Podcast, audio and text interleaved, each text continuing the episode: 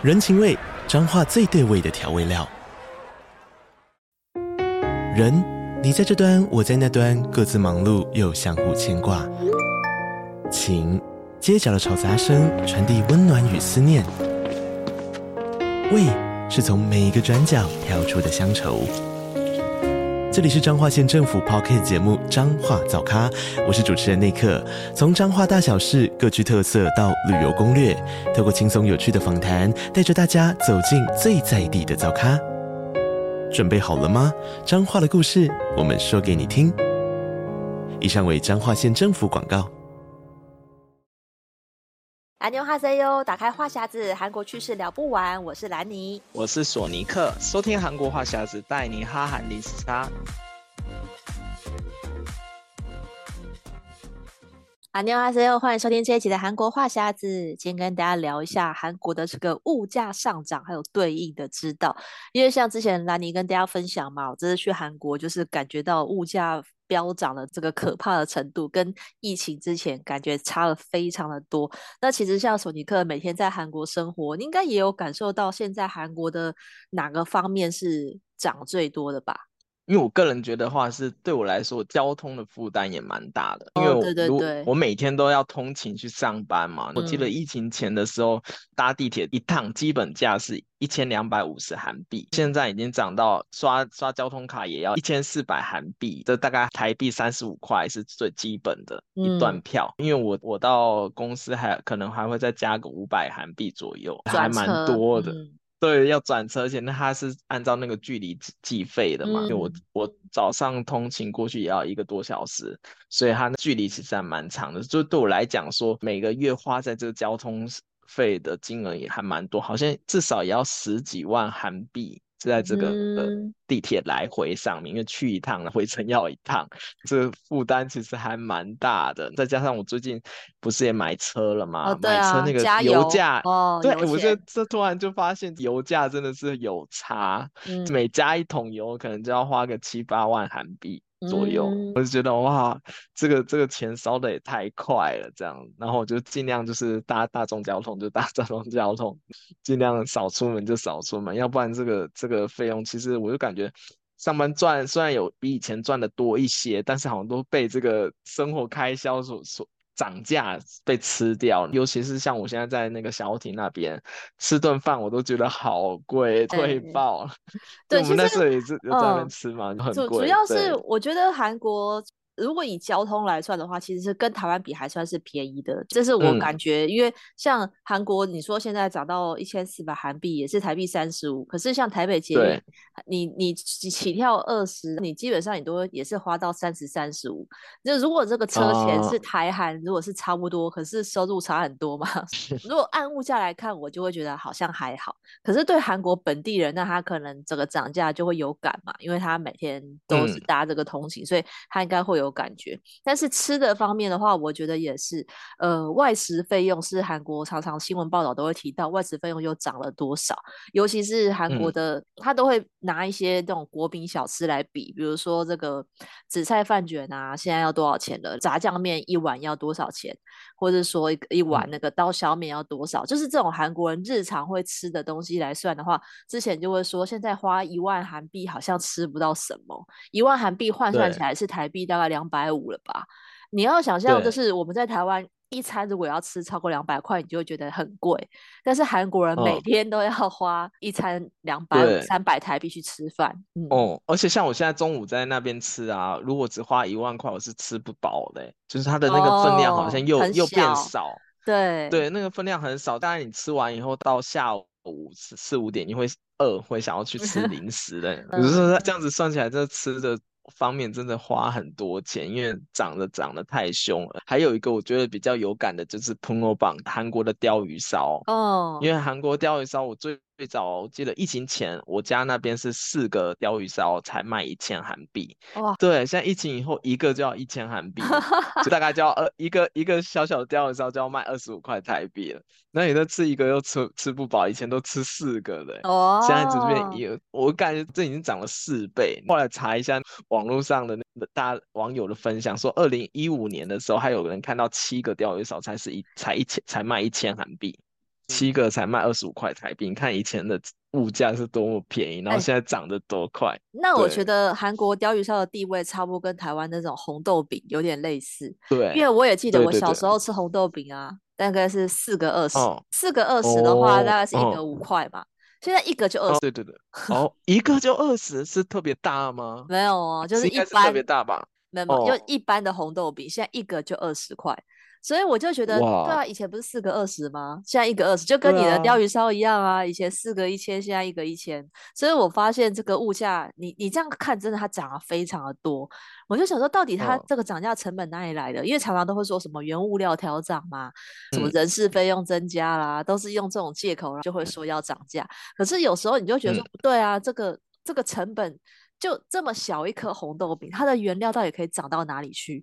我有时候也很怀疑，就 但是但是你还是得老板的人工在涨，我觉得老板的人工可能要涨一点。那也也有可能是他的，如果是他有店面的话，那有可能他租金变贵。嗯那这也是有可能的，嗯、因为其实很多地方都是因为房租涨了，他不得不涨。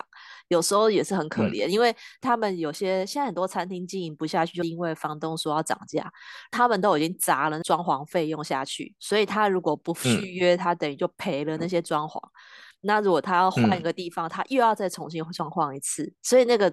房东就是仗着这一点，因为你舍不得你的装潢，所以你就会续约。Uh, 但是他如果一个月店租从十万涨到十五万的话，uh, 那你那五万也要吃下来。嗯所以就是现在变成台湾的问题是这样，所以他只好从就是客人身上再下手，就是这个东西给你涨、嗯。但是以以鲷鱼烧的情况，大鲷鱼烧大部分都是那种手推车，这种流动的摊车，哦嗯、对对，所以比较少有那个问题，店租的问题。嗯、对我估计应该很多都是因为可能人工还有一些原物料的。有一些涨幅，因为好像会加到面粉还是什么之类的，oh. 那些之前之前有涨过一阵子，所以他们就是因应的物价调整就调涨，而且现在很多鯛鱼烧它不已经不以前韩国的小吃摊是可以刷卡的，oh. 现在小吃摊都很多都不接受刷卡了，他们就是要你现金或者是用手机转账。可是我觉得很好奇耶，嗯、因为像韩国很多这种小吃，比如说我们最常吃就是炒年糕跟藕蛋。就是釜山鱼板，嗯、那它在地摊卖的价钱跟它在美食街卖的好像没有差太多，因为它在美食街是有一个柜位的啊，哦、那那个可能是对，也是比如说一串鱼板两千，可是我在比如说在明洞或哪里也是吃到一串两千的，啊，嗯、是有些地方可以吃到一串一千的，哦、可大部分都是偏比较乡下的地方应该会会价格就有浮动，对，所以其实你在韩国吃也是要看，因为像我这次是在。我在去恩平韩屋村那边的时候，就在路边吃了一个有店面的摊贩。我吃了一个年糕，啊、年糕是四千块，然后鱼板是一千块，那反正 total 五千，我觉得这样加起来是吃得饱的，嗯、所以我就觉得还 OK。可是如果你在不同的地段，你吃到的。你会发现价格的确是不太一样。如果像你在小欧要吃一个，一定是要两千的吧？对对，小艇搞不好更贵，小艇好像要四千块左右，而且它的分量有差。对对对对对，分量有差，然后里面的料也会有一点不太一样，大家可以注意。我个人觉得那种。比较乡下的那种地方，就那种小锅短啊，就很多料啊。啊那个大妈也很热情，会给你舀很多东西，有的没的。像那个，你如果点顺德猪血肠最明显，他会问你说要不要什么什么猪肝那些有的没的，他、哦、是给你加很多，哦、对对对，就再加很多内脏都不用不用什么钱的。但如果你去那种百货公司，它可能一一个分量就固定的，有的时候还少少的，嗯、吃不饱，就是让你吃个味道这样子而已。对，就是有一点点差异。因为大家来的话可以注意一下，因为我发现就是韩国新闻也有在讨论说，其实现在我觉得这有点像是一个全球的现象，到处都在通货膨胀，可是它有一种是价格变贵以外，它分量还减少。然后在很多的食品包装也是这样，就像我这个啊，我去韩国买我最喜欢的那个洋芋片，生洋芋片。嗯我我这次我已经已经买不到那个一千韩币的，我这次买的是在 E-Mart 二十四买一包一千七韩币的。想说反正喜欢就买嘛，好买。我一打开发现只剩下三分之一的洋芋片，果然是空气会装到一半以上哦。真的，我发现有变呢。我记得以前就算里面大家不是都说洋芋片里面都卖空气嘛？卖空气送洋芋片，我记得以前至少还有二分之一吧。那我这是一打开发现怎么只有三分之一，我真的是觉得傻眼，这太少了吧？我家克数有变，可是因为之前有新闻报道，就是说有些那个那个包装上面的克数变少了，虽然包外包装是差不多的。因为你没有去注意啊，因为。我们一般人不会去细看这一包几克，可是你就觉得包装是看起来是一样的，一样蓬嘛。可是它一这么蓬，其实你也感你，因为它都是很本来就很轻，所以你很难感觉它到底少了几片。可是你一打开，你真的就发现太少了吧？我真的吃没几口，我就觉得哎、嗯，怎么没了？我觉得好傻眼哦，觉得太过分了。之后你涨价就算了，你分量还少这么多，我就觉得以前你你我我总共买了四包，我觉得那四包加起来都没有一包的量，真的太夸张了。那、哦，像其他的像是哦，乳品是涨最多嘛。之前跟大家分享，香蕉牛奶现在要一瓶要一千八韩币，那至少它的标准瓶、嗯、它还是那个胖胖瓶，它并没有变、嗯、变包装，因为他们最常用的一招就是换个包装。就容量变少，哦，所以我觉得就是很多东西，你如果在疫情后去看，就会发现，哎，好像哪里不一样，就哦，它的容量变少，或是什么换包装就会换换一个。有时候好有一点良心的是换包装价格不变，那没有良心的就是涨价在变少，嗯。对，比较多是这样。对，像之前我们常常会看到韩国超商那个 One Plus One，就是买一送一。嗯，然后我这次去也发现，你还是找得到一加一的，可是。更多的是二加一，就是你一定要买两个才会有优惠。啊、那你为了要得到优惠，你就会买两个嘛，嗯、你就会有有拿到三个回家。所以我就发现这个就是一些小细节。就如果你常去的时候，你就会发现，哎、欸，以前不是都一加一吗？为什么现在变二加一？嗯。这个就有点，嗯，就是优惠二加一变好多，因为、啊、因为像我以我以前都是专挑一加一的买，对，然后现在有时候去便利店的时候，你就发现一加一就没几个可以选，而且都是很不好喝的饮料，哦，对，然后你就会想说，那我这个便利店看看，再去下一个，就跑了好几间去找看看有没有比较便宜一点的那种店，或者是那种去超市那种买。买那种一大箱那种会比较便宜，这样子网络订。我觉得住在韩国的人，他也不见得会每天都去大超市嘛。你可能一个礼拜去一次，可是你比较常还在自己洞内超市，或是在你楼下附近的便利商店。所以像我的话，我以前楼下就有一家 CU，所以我每次我就是回家顺路，我家楼下我就会去 CU 看一下有没有我想要买的。我遇到我喜欢，我以前很喜欢喝一个有含果汁的矿泉水。水蜜桃口味的，嗯、我就每次看到一加一，我就立刻囤货，因为反正水不太会 过期嘛，所以我就是趁它一加一的时候，赶快就是搬个五瓶十瓶这样子，就是慢慢喝，嗯。因为你一定要趁这种时候买那种保保存期限比较长的，因为那真的太划算，嗯。但是现在这次这次去，我就发现真的好像少很多。我在不同的。超商都看到不同的优惠。我在像我买一个优格，它是二加一，是在一码的二十四，然后它是这个二加一，可是它的那个即食白饭是一加一，所以我就立刻扫货。嗯、这种 就是你看到一加一就要把握，一加一比较少出现，所以就到时候就要买。大部分二加一我觉得比较好找，像二加一，我觉得其实有点平常，平常很多普通的。对对对，就一般的优惠。可是你本来只想买一个的人，你就会为了这个多买两个。通常人的心理都是这样，哦、均价真的就是，所以我我有买那个维他命饮料，也是二加一，优格二加一，这种我就会买。那其他我觉得品相真的是没有、嗯、没有，不见得是你喜欢的嘛。如果说它有些糖果饼干、嗯，可是是如果你不喜欢，你也不会买啊。所以就是你你喜欢的也不见得有打折，嗯、所以。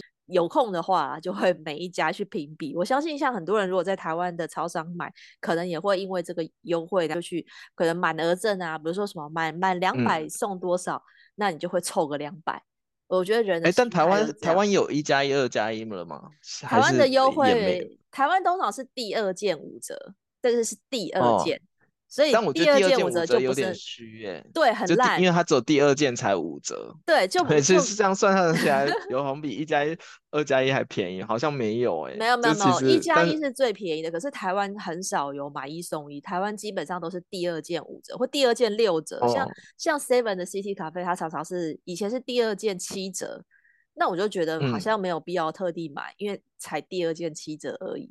所以有时候要要要看它年末它可能就会有个活动啊，比如说是什么满满满多少满五九九，就是现折一百、嗯，这种现折一百我就觉得哎、嗯、好像蛮多的，但是你一定要前提你要买到这么多嘛，嗯、那你在超商其实。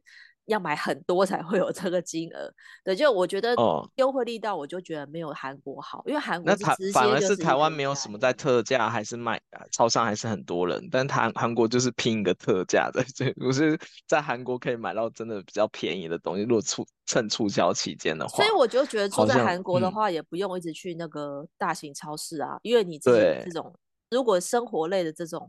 吃喝的，就是吃的喝的，可以在超商买，除非你要买生活用品或是大量购买才才需要去。很多人是因为旅游就一定要冲一次什么乐天超市这种的，但是韩国人自己应该不会不会那么常去，嗯、特地跑过去。但是但是我觉得韩国超商还不错，优惠对我来讲是很有吸引力的，嗯，我就会为了这个就会买。那我就觉得台湾这个真的是逊掉了，第二件才有折扣，嗯，或者是要什么。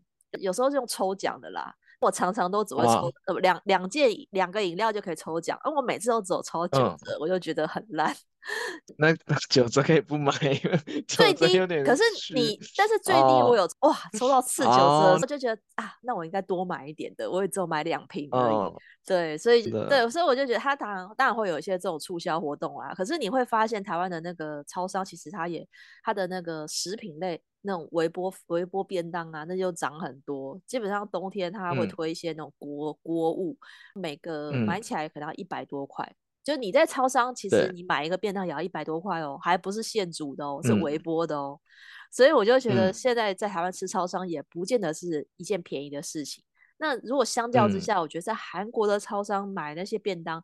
相较是便宜的，如果要跟韩国的外食比起来，而且韩国的超商的便当特别长或特别大，它有很多小很多看小菜，就很多格小菜，韩国的小菜，那吃得饱，就感觉好像吃的我我我男生我自己觉得吃不太饱，我通常都是买一个便当再加一个那个杯面下去吃，啊、就杯面当汤、哦，对对，我自己是这样，但女生的话通常吃一个便当就会饱。但是算起来还是很便宜，因为以韩国的物价，因为韩国的便当现在大概一个大概四千五百块韩币。大概台币一一百出头这样子而已，嗯，但是女生就买一个便当就可以吃很饱，哦，因为它的便当有的真的很大。对，但是我的话是没办法，我是还要再加一个小的泡面去吃。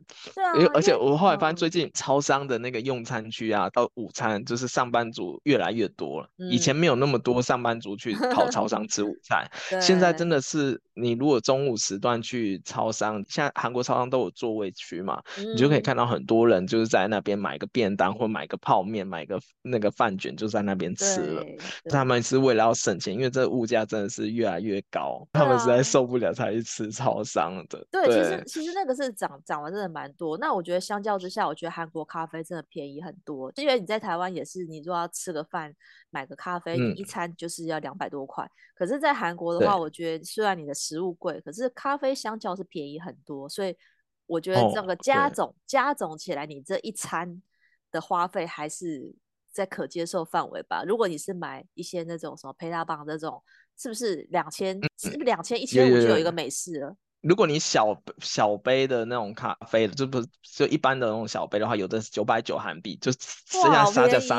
对，然后如果是大一点的话，就是一千五韩币左右。那也是便宜啊！你说一千五一盒，然后一千 CC 的，是不是？可以喝到大杯。对对，没有到一千七百 CC。对对对对对，哦、那也很大，就还可以还蛮大杯的，一千五到两千以内，两千以内，这个五十块台币以内可以让你喝到一杯大的美美式。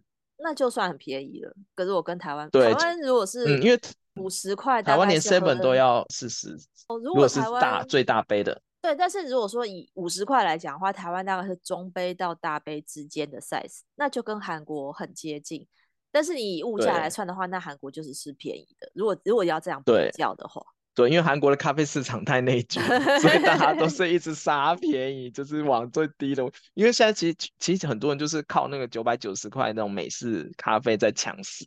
讲客人的，好便宜，对，所以其实你你要花一千块在韩国喝一杯美式咖啡，不是说不可能，是很还蛮有机会的，对，还蛮常遇到的，对对对，对，所以如果爱喝咖啡的人来韩国是很 OK 的，但是如果喜欢欢喝奶茶的话，韩国是非常贵，太贵了。韩国的奶茶成本太贵。韩国的贡茶那真是贵到不行，而且又很小杯，就又没有很好喝。我觉得这个就是，但是可能到韩国入境水族，像我那时候去韩国入境水族，我就是喝咖啡比较多，我我偶尔才会去买奶茶，嗯、因为真的相较奶茶，奶茶都要五六千韩币以上吧。我觉得是是，而且而且也不大杯，对，而且又不好喝，而且他们都用粉泡的。对、啊，我真的是隆重的 呼吁台湾的各大手摇饮来韩国开分店，就还蛮赚钱，大家过来开，对，就赶快洗一下这市场，要不然就是在韩国，如果如果你是那种每一天都要喝一杯手摇饮的话，来韩国真的是很花钱的一件事情。对啊，对。不过就是我们聊到，除了这个外食的价格是涨价最最明显的以外，其他其实韩国的其他生活方面还是可以找到便宜的这种这种这种东西。像韩国的大创就是大家最依赖的一个购买日常用品的地方，而且韩国的大创。忘记之前有没有跟大家聊过，韩国大创跟日本的大创已经是不一样的公司哦，完全不一样。对，因为台湾的大创是从日本来，所以台湾的大创你会买到呃日本制或中国制是日本设计。可是韩国的大创基本上比较多是也、嗯、也有很多是 Made in Korea 的，然后是韩国设计的商品，对自己的商品。然后而且他们韩国韩国大创都是定价是五百的倍数，就五百韩币到一千。最贵也只有五千韩币。哦，所以它韩韩国大创是什么东西都有卖。如果大家有去明洞那一间特别大的那大创，就十一层楼还是十二层楼，它每一层楼都有卖，从从从就一般吃的用的以外，连宠物用品啊、园艺用品啊，还有甚至车上用品、三 C，到现在还有卖衣服。跟美妆，对，然后你就想每一件大概都是一百二十五块台币以内就可以买到的东西，就觉得很划算。因为像我前前几个礼拜才刚去去 Daiso，然后我就看到有人有在卖那种，现在不是很流行那种。自己一个人拍那种 YouTuber 的那种装备嘛，就打光灯啊，那些什么脚架那些，都是一百二十五块台币以下就可以买到。心想说好便宜，还有各种东西，像现在冬天来了，他们最近也出了衣服，那种铺棉夹克啊，啊或是铺棉外套，那也才一百二十五块台币一件。那时候我看了，我就觉得很震惊，因为我在韩国是服装业，就这些东西比我们的生产价都还便宜，但是大创做得到。我就觉得很夸张，但因为我觉得也可能是因为大创的店够多，而且它每天的量够大，所以它一次大量生产下来，所以压低了很多成本，就就可以塑造出这种很便宜的那种商品出来。所以我我个人还蛮推荐大家，如果来韩国的话，大创是一定要逛起来，而且外国人逛大创的话是可以还可以再退税的。对，那就非常的划算。而且我觉得大创的东西其实它还是蛮有一个。呃，品质保证不会买到什么烂烂、嗯、东西啦。它虽然是价格很便宜，但是我觉得它的东西是好用的。所以如果你在台湾也很喜欢逛大创的话，嗯、到韩国。你就可以再再再逛，那品相是完全不一样的，对啊，真的真的是不一样，大家可以去买。嗯、对对对，那个标志那个都是叫 Daiso，也是就是长得很像，那、嗯、里面东西真的就是完全不一样。我是觉得蛮好买的啦。然后我觉得像除了大创，我想补充，嗯、我觉得 Olive Young 的话也是很好买的地方。啊、女生去买美妆的话。嗯就是你就可以去 Olive Young 去挖宝，而且都可以买到很便宜。嗯，因为像我这次去，就是有帮朋友买一个，去找一个面霜，我也不认识的牌子。Olive Young 看到一个 All in One 的，什么都可以擦的这种面霜，它、嗯、算起来才台币不到五百块，我就很很惊讶，想说怎么这么便宜？是一个个面霜竟然才不到五百台币，就。他，然后我我也我也顺便买了，我用了，发现哎，效果蛮好的，我就觉得哎不错。虽然是我不认识的牌子，但是听说也是有上，因为 Young 不是有那种什么美妆大赏嘛，他自己评比什么前十名，他有排在的榜单上的，也是一个明星商品。所以我觉得，如果大家去韩国旅游的时候，也可以去挖宝，因为其实你就。有点像是，嗯、其实那已经几几乎差不多是开架式的感觉。对对对对，对它的东西也不难用，因为台湾的话，你可能会去康士美或是屈臣氏。嗯、对，台湾基本上就是这两大美妆店，嗯、几乎就是都是去这两间，但是它里面卖的价格，我觉得还比 Olive 贵。那 Olive 里面的东西，嗯哦，真的吗？对对对，就因为屈臣氏跟那个康斯美，它卖的是有品牌的。的那些美妆品，嗯、所以它是有，我觉得它算是开价商品，嗯、但是它有一个基本的价格。如果你要买到一个比较高阶一点的商品的话，嗯、也没有这么便宜。嗯、可是我这次去 Olive Young，我觉得哇塞，这个我感觉是有点像是精品的专柜的感 觉的东西，可是他卖这么便宜，我就有点吓到。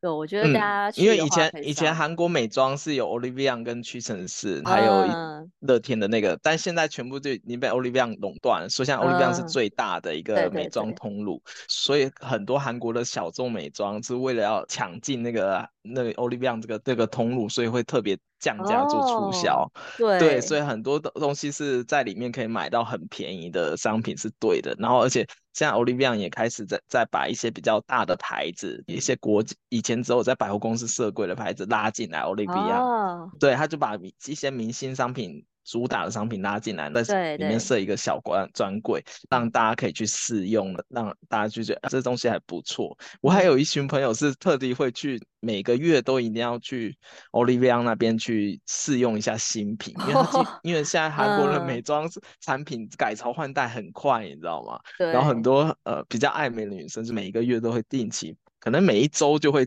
至少会去一次 Olivia 那边看有什么新的商品，然后这些他他一直推新品，你就会一直想要去看有没有新的。可是这可能对，而且那逛、嗯、逛一栋 Olivia 就已经敌过你逛明洞整条街了吧？我觉得。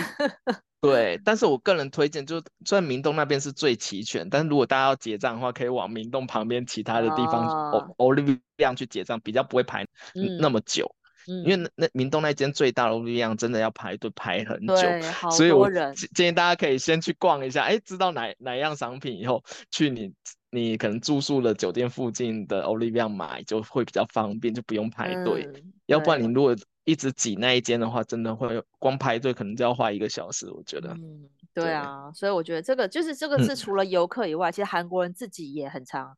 会去消费的地方，所以就是推荐给大家。嗯、我们推荐这些都是韩国人自己也很爱去的地方，就表示他们也认同这些地方的 CP 值很高。对对对，那韩国人他们有哪些习惯性的这种消费观可以跟大家分享一下？就最大家可能比较常见的就是分期，很多韩剧也会。你如果去超市买东西，他都问你说：“哎、欸，这是东西你要不要分几期？”嗯，就他们第一个问题就是你要分几期结账。就我一开始也是很不了解，为什么我去超市买一个东西都要分期？但是我后来去久了以后，发现用分期的韩国人真的非常多。他可能这这一车买了大概一千块台币的东西，或两千块台币的东西，他都要分三期，这样子每每一个月，对，他就这样每个月结算起来，他可能只要支出。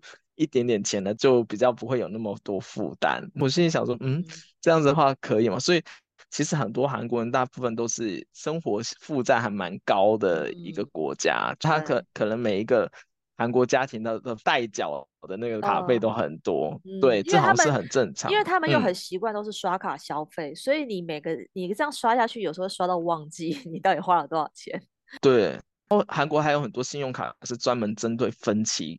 消费做的信用卡，哦、可能他就利、嗯、对利率就给你比较便宜一点，对对对，或者是还可以再再给你一些现金回馈。韩国很多那种分期专用的信用卡，嗯、这也蛮受欢迎的。反而有很多东西你全款结，人家会觉得很奇怪。哦、真的吗？像买 买车哦，买车啊，因为我之前之前买的是那种二手车，对然后二手车他都会问你说你要不要分期，二手车已经很很便宜了，他还问你说要不要分期。对，买房子大家一定都会分期，啊、但买车啊，或者是买家电，很多人也会分期，就买小家电那些，哦、比较金额比较高的分期是比较合理啦。哦、如果你一次对对对买很多个的话。对，然后但是其他的像我最不理解就是那些就是吃吃饭的啊，或者是 吃饭不 用了吧？吃饭有些人就是他就付不起那个钱，他就分期。那不要吃啊，因为只要是刷卡，他都可以自己设计分期。之前还有个信用卡公司推一个广告说，如果你呃，忘记跟那个店员讲说你要分期，但你实际上要分期的话，用他们的 app 去对事后在 app 上面设定，就说哎这一款分，要不然你说哎我出去吃个那个 Sunday 谷，就是吃个猪血汤，我要分期的话，那多不好意思，还要请他对对。对，请店员按嘛，为了迎合韩国人分期消费的那种消费习惯，就设定了一个那种。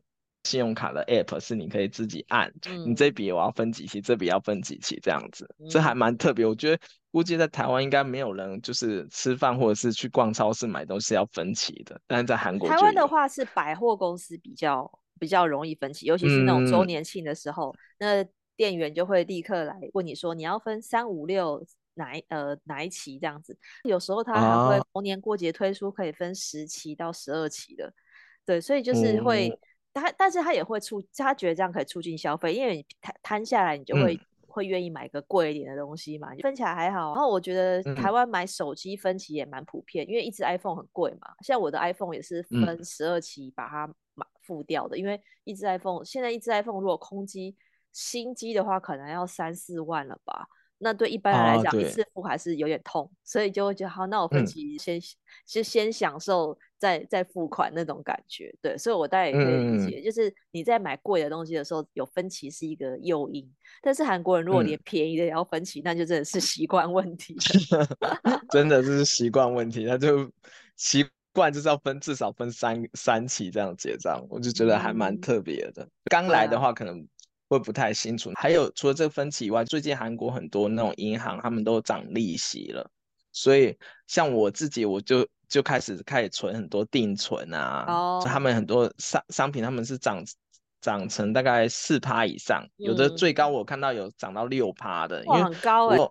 对，因为我回台湾的时候，我就本来想说，我把台湾的银行的钱拿去存定期，那时候才发现台湾存定期的那个利率很低，啊、大概两趴以下吧。对啊，对啊。但是你如果同样，对，但是你同样的钱，你拿到韩国这边，我随便存都有四趴，就四趴的利息，我就觉得。好夸张！我就心想，这差距怎么那么大？韩国现在很多人就是，可能我有些人说什么韩国银行可能也缺缺现金，嗯、他们就是，而且韩国银行非常的多，他们为了要抢一些客人，他们会有甚至有些新开的或比较小的银行，他们会把那个利息调高一点，就特地吸引别人去存钱。那真跟对跟台湾不一样，台湾是连开现在、嗯、台湾现在开户没有很容易，开户要好多步骤。嗯那韩国可能是鼓励大家赶快来开户存钱，台湾、就是、对有些新的银行就是这样缺客户，哦、有的会银行是跟那个政府合作，就有些政府会给一些什么优惠方案，比、嗯、如说多元家庭啊，嗯、或者是什么其他的一些就是比较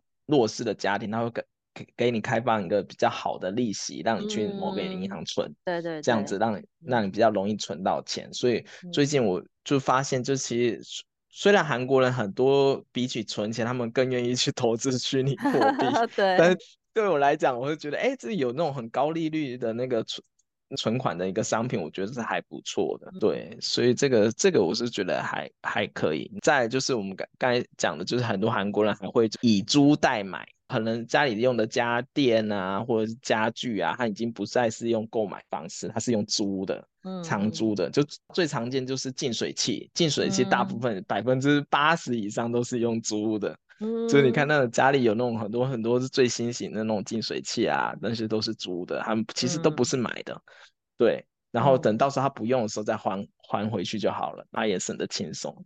对啊，所以其实韩国虽然就是物价涨调涨，但他们还是可以找到一些省钱的方法啦。嗯，那今天就跟大家聊到这边喽。如果喜欢我们这期的节目，可以上我们赞助连接，请来你和索尼克喝一杯咖啡。如果想要加入我们韩国话题讨论，可以上脸书搜寻韩国话匣子。想要搜寻韩国的消息，可以追踪我的粉砖。Hello，Lenny 南妮小姐，还有索尼克的玩转韩国。那我们下礼拜再见喽，拜拜，拜拜。